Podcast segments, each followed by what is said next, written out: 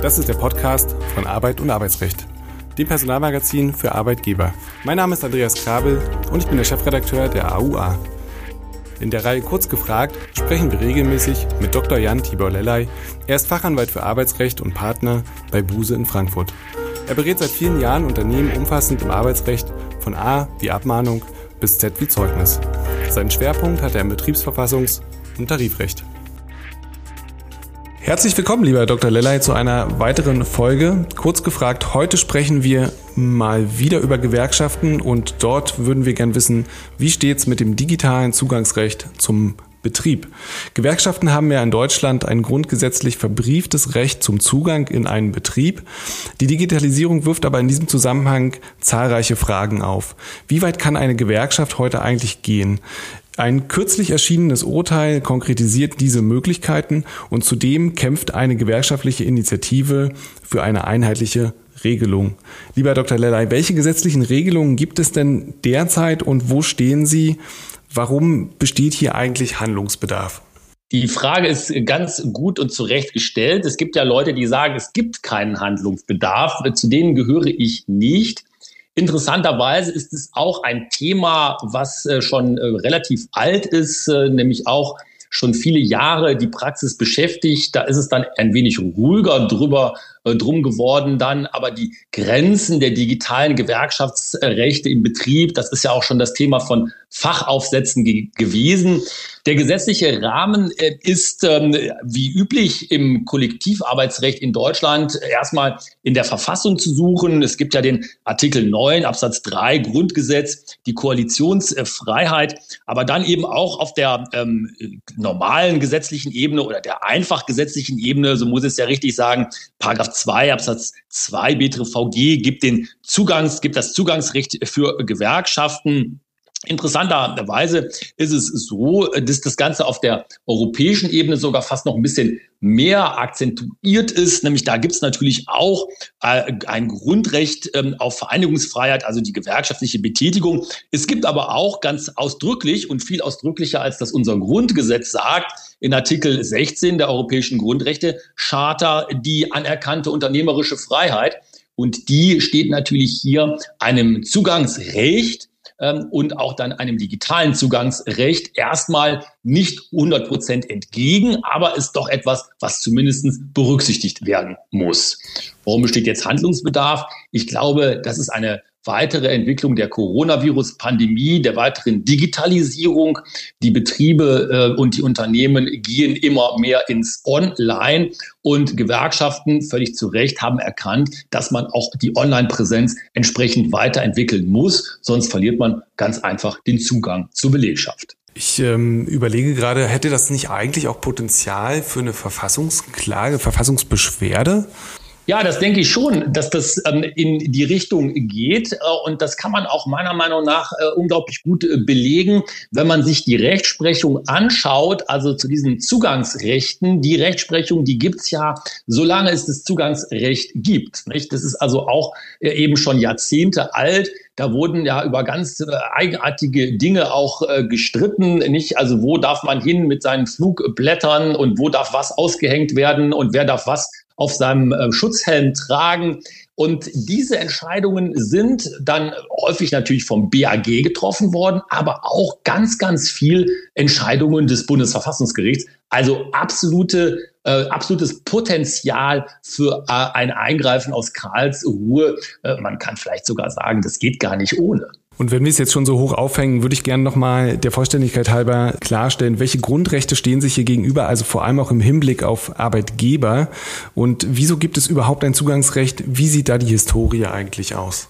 Ja, das gewerkschaftliche Grundrecht hatten wir ja schon kurz angesprochen, Artikel 9 Absatz 3 Grundgesetz und dann eben ihr gegenüberstehend die Grundrechte der Arbeitgeberin. Da ist äh, immer Artikel 12 der Grundgesetz, Artikel 14 Grundgesetz, also die Gewerbefreiheit und die Eigentumsfreiheit, aber auch die unternehmerische Freiheit. Das wird ja in der Rechtsprechung aus dem Artikel 2 Grundgesetz abgeleitet. Und ähm, wieder, ich wiederhole das gerne nochmal, die europäische Grundrechte Charta, die ja für uns auch eine wichtige Rolle spielt, die sogar eben ganz ausdrücklich in Artikel 16 die unternehmerische Freiheit anerkennt.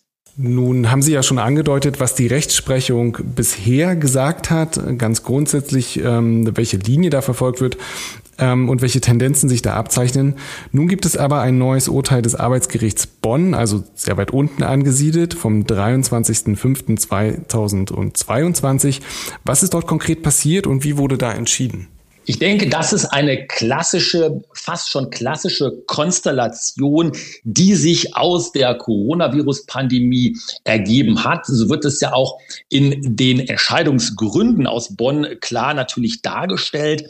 Da ging es also darum, dass eine Gewerkschaft ähm, sagen wollte zur Arbeitgeberin, ähm, du musst bitte mal ähm, E-Mails an die dienstlichen E-Mail-Adressen ähm, der im Homeoffice pandemiebedingt im Homeoffice beschäftigten Arbeitnehmer äh, versenden. Und ähm, das hat natürlich den Hintergrund, den wir ja auch gerade angesprochen haben, die digitalen Belegschaften, nicht, die also nicht mehr im Betrieb sitzen, am Schreibtisch oder in der Kantine anzutreffen sind oder auf dem Hof oder in der Raucherecke, also davon Gewerkschaftssekretärinnen und Sekretären angesprochen werden können. Die sind alle digital, können nicht mehr angesprochen werden und die Gewerkschaft sucht nach Mittel und Wege, diese Leute Leute zu erreichen. Und da gibt's natürlich schön eine Möglichkeit per E-Mail. Und hier ist man aber dann beim Arbeitsgericht Bonn zu dem Ergebnis gekommen, dass in dieser Konstellation, man muss sich immer sehr die Konstellationen anschauen, in dieser Konstellation Arbeitgeberin eben nicht verpflichtet ist, die dienstlichen E-Mail-Adressen äh, hier zu benutzen, um für die Gewerkschaft sozusagen stellvertretend E-Mails zu versenden. Das muss das Unternehmen dann eben nicht tun. Trotzdem ja die Rechtsprechung sich tendenziell Sie hatten es schon gesagt, angedeutet, Herr Krabel, tendenziell ja in Richtung der Ausweitung des Zugangsrechts der Gewerkschaft bewegt. Und insofern sehen viele ja auch gar keinen Handlungsbedarf beim Gesetzgeber und auch darüber, warum sich da nichts tut, haben wir ja schon gesprochen. Ähm, welche Lösungen könnten sich jetzt aber für den Arbeitgeber bieten? Was ist da praktikabel? Vielleicht eine Mustervereinbarung mit einzelnen Gewerkschaften abschließen? Ist sowas sinnvoll? Ich halte das absolut für sinnvoll. Es gibt ja auch ähm, in ähm, dem ähm, Chemiebereich, also im Organisationsbereich der IGBCE, äh, entsprechende ähm, Mustervereinbarungen beziehungsweise ähm, Vereinbarungen, die äh, so etwas mit der Arbeitgeberseite, die so etwas ähm, ermöglichen und auch entsprechenden Rahmen dafür ähm, vorgeben. Ich glaube, so etwas ist ein Zeichen von einer gelebten Sozialpartnerschaft. Man muss aber immer auch klar sehen aus Sicht der Arbeitgeberin, das ist etwas, wozu man nicht verpflichtet ist, was man also bietet, anbietet als Verhandlungsgegenstand. Und dann kann man sicherlich auch dazu sehr guten und sehr fairen Ergebnissen kommen. Äh, das kann ja auch im Rahmen von anderen Verhandlungsprozessen dann mal eine Rolle spielen. Ich glaube, das ist also ein guter Weg. Deswegen halte ich das für sinnvoll. Immer aber von der Ausgangslage, dass die Arbeitgeberseite dazu eben erstmal nicht verpflichtet ist. Das ist etwas, was man anbietet der Gewerkschaft und dann entsprechend zu einem guten Ergebnis kommen kann. Aktuelle Inhalte, Gerichtsentscheidungen und weitere News aus der Arbeitswelt erhalten Sie auch mit unserem wöchentlichen Redaktionsnewsletter. Mehr Infos dazu finden Sie in der Folgenbeschreibung. Die von Ihnen äh, genannte Gewerkschaft ist natürlich auch anderweitig sehr aktiv. Was schlägt denn die IG Bergbau Chemie und Energie eigentlich vor? Hintergrund ist, soviel ich weiß, ein Verfahren vor dem Arbeitsgericht Nürnberg äh, mit Adidas. Ja, das ist eine wirklich schon, kann man fast sagen, tragische Situation, dass also ausgerechnet die IG Bergbau Chemie Energie, also die IG BCE, mit der ja in deren Organisationsbereich diese aus meiner Sicht ganz gute ähm, Mustervereinbarung mit der Arbeitgeberseite abgeschlossen wurde, dass die nun ausgerechnet äh, vor dem Arbeitsgericht sich wiederfindet mit äh, dem großen ähm, Sportartikelhersteller äh, Adidas. Ähm, ich glaube, hier hat man einfach ähm, so ein bisschen sich in eine Situation verrannt. Denn wenn man sich das mal anschaut, dann wird ja in diesem Verfahren, was ja übrigens von, äh, vom DGB ja unterstützt auch wird, das heißt also, das ist eine äh, aus Gewerkschaftsseite Sicht sicherlich auch eine weit über den Einzelfall hinausweisende äh, Entscheidung, die da angestrebt wird, dass man also sagt, naja, was du hier von uns forderst, sagt also das Unternehmen, die Arbeitgeberin, äh, Gewerkschaft, das ist eben einfach äh, zu viel. Du willst nämlich die persönlichen E-Mail-Adressen aller Mitarbeiter äh, haben, unabhängig davon, ob die Gewerkschaftsmitglieder sind ähm, oder ähm, nicht. Und ähm, man hat äh, da ja auch der Gewerkschaft ähm, Kompromisse angeboten. Man hat also angeboten, dass man äh, virtuelle Mitarbeiterversammlungen äh, ausrichtet, da die Gewerkschaft einbezieht, ein Intranet äh, des Betriebsrats, da sollte eine Verlinkung auf die Gewerkschafts-Homepage stattfinden. Und das ist alles abgelehnt worden und deswegen sieht man sich jetzt ja nun vor Gericht. Ähm, ja, also da wird man natürlich sehen, was da passiert. Es ist tragisch, dass es ausgerechnet hier die IGBCE äh, trifft, in Anführungszeichen. Gibt es denn eine einheitliche Position der Arbeitgebervertreter? Also kann man da eine einheitliche Linie sehen? Ähm, wo steht, wo steht da dieses Lager, wenn ich so formulieren will? Ähm, was passiert da? Ich denke, es gibt eine einheitliche Linie in dem Sinne, dass äh, klare Grenzen aufgezeigt werden dort, wo wir über den äh, beschäftigten Datenschutz äh, sprechen. Ähm, und interessanterweise, ich sage das jetzt mal so ein bisschen ketzerisch, das spiegelt sich auch in gewerkschaftsnahen Rechtsgutachten übrigens wieder, ähm, ist doch das, was man als beschäftigten Datenschutz manchmal aus Gewerkschaftsseite sehr, sehr hoch hängt, zu Recht sehr hoch hängt, aber dann auch gerade vielleicht so ein wenig noch höher als unbedingt notwendig da dann etwas liberaler ausgelegt wird. Nicht? Also in den eigenen Belangen ist das auf einmal dann möglicherweise gar nicht mehr so problematisch. Und ich glaube, das ist auch die Linie, die mindestens von der Arbeitgeberseite hier verfolgt wird. Es gibt natürlich auch da Ausreißer, wo gesagt wird, nein, das lehnen wir ab äh, und äh, wir äh, versuchen die Gewerkschaft so weit rauszuhalten, wie es nur irgendwie geht. Ich halte das für unklug, wenn man das so ähm, einfach über den Tisch hinweg macht. Man muss aber eben klar sehen, wo der Datenschutz ähm, anfängt. Da hört eben auch der Spaß auf und das muss auch eine Gewerkschaft einsehen.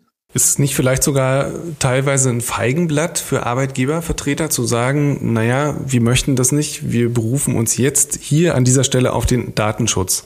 Ja, das ist ja leider das Schicksal des Datenschutzes häufig, nicht? Dass der Datenschutz ähm, auch das Potenzial hat, als, äh, wie Sie es so schön sagen, Herr Grabel, als Feigenblatt zu dienen. Äh, das macht ja vielleicht auch äh, die Wichtigkeit des Datenschutzes aus, nicht? Das sagt man ja immer, wichtige Themen haben immer verschiedene Aspekte und können eben auch als Feigenblatt dienen. Das halte ich für absolut denkbar, dass das so ist, ähm, dass man auch andere Interessenlagen hinter dem Datenschutz verstecken kann. Das äh, machen, ähm, glaube ich, äh, alle gerne, nicht alle, aber viele gerne, wenn es gerade mal so, so passt.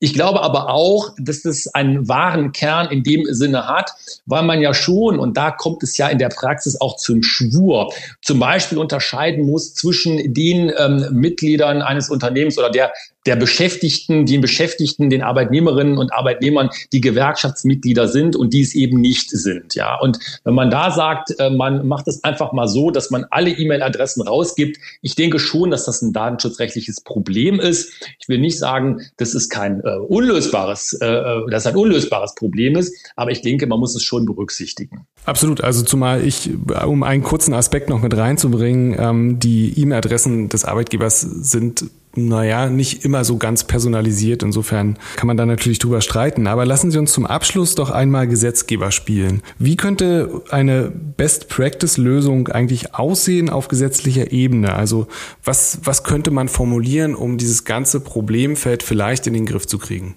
Ich denke, hier könnte man sich äh, vielleicht mal ein wenig in der Privatwirtschaft äh, äh vielleicht ein wenig inspirieren lassen aus dem Personalvertretungsrecht. Da gibt es mittlerweile ja äh, im Personalvertretungsrecht Regelungen, die sagen, dass äh, im internen Intranet äh, von ähm, Dienststellen, Unternehmen äh, die Gewerkschaft äh, präsent sein darf, dass da also entsprechende Links zur Verfügung gestellt werden und damit die Gewerkschaft auch einen ähm, klaren und sicheren und ähm, planbaren, für sie planbaren Präsenzanspruch hat in der digitalen Belegschaft, in digitalen Unternehmen, in der digitalen Arbeitswelt von Unternehmen.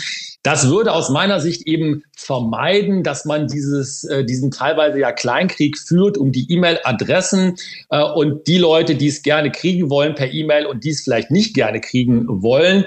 Damit wäre aus meiner Sicht schon viel gewonnen. Die Gewerkschaft könnte sich darauf verlassen, was man ihr dort gibt. Darauf hätte sie auch einen Rechtsanspruch und das Unternehmen wüsste auch, woran es ist und könnte dann in den anderen Bereichen so weiterverfahren wie auch sonst. Ich glaube, das wäre eine Lösung.